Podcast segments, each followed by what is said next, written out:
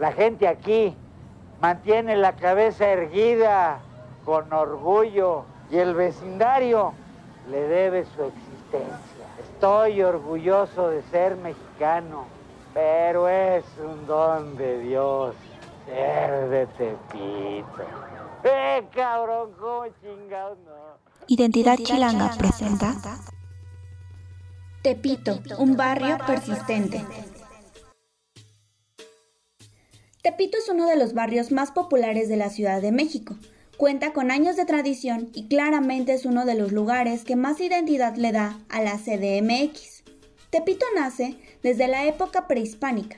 El nombre del barrio tiene origen náhuatl y de acuerdo con los historiadores, el nombre es un derivado de Teocaltepitón, que significa pequeño templo.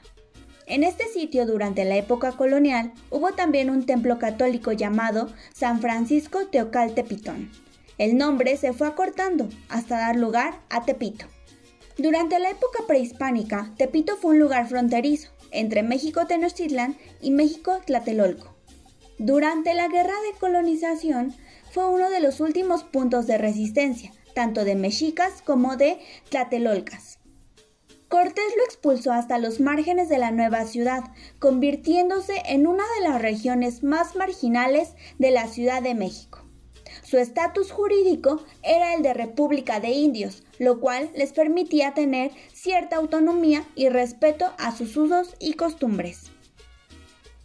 Después de la independencia de México, este barrio sufrió escasez de agua y en 1870 se convirtió en una zona abandonada.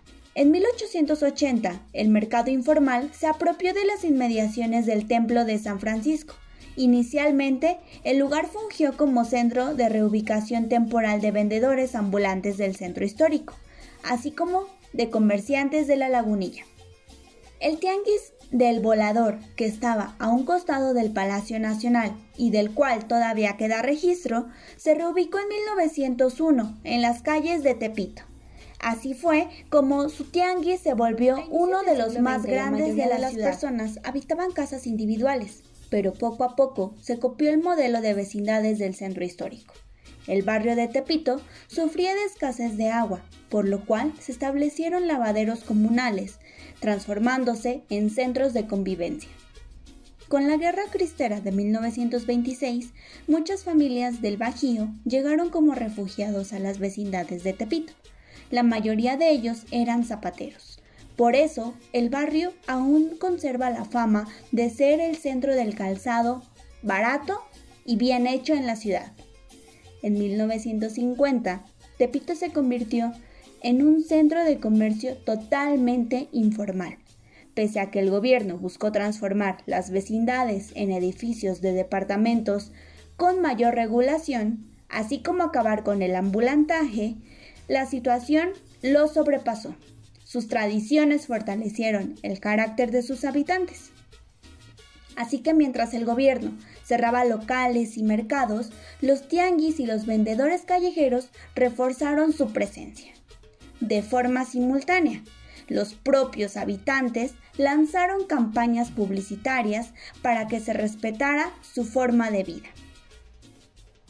Fue gracias a la globalización que los tepiteños dejaron de dedicarse exclusivamente al calzado y ampliaron su oferta comercial. Sus tianguis pasaron a ser lugares de venta de fayuca, electrodomésticos traídos a México de contrabando y cuyo costo era notablemente más bajo.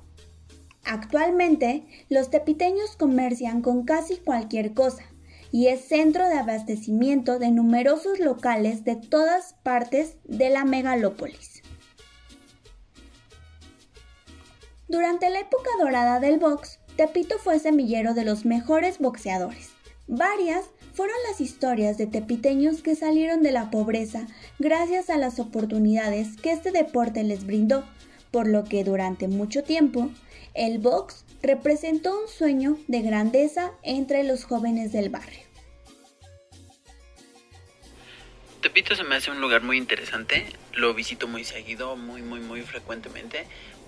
Yo creo que de dos a cinco veces por semana voy a, ese lugar. eh, el 40% de mis ingresos semanales vienen de ahí, de la mercancía que, que venden ahí, ¿no? Se me hace un lugar muy interesante con mucha diversidad, muy, muy, muy diverso, un lugar en donde puedes encontrar de todo tipo de cosas, ¿no? Legales, ilegales. Eh, es un lugar muy padre, muy bonito, la verdad yo nunca he tenido experiencias desagradables en, en ese lugar. Hay comida deliciosa también, ¿no? Tacos y migas y demás cosas que son como que cosas que solamente puedes encontrar en ese barrio, ¿no? No puedes encontrarlas en ningún otro lugar del, de la capital, solamente ahí. El estigma de que sus calles son madrigueras de ladrones siempre lo ha acompañado. Sin embargo, lo que no se reconoce con facilidad es que Tepito ha sido amortiguador de las necesidades de consumo de las clases medias y bajas de la ciudad. Para la CDMX, Tepito es una referencia de identidad. De Tepito no solo se ha traficado con productos, también ha exportado tradiciones, como los sonideros, las vecindades y la Santa Muerte, por supuesto, también dio a luz a figuras icónicas como el Santo y Paquita la del barrio. Esto fue Identidad Chilanga por Valeria Zárate. Bye.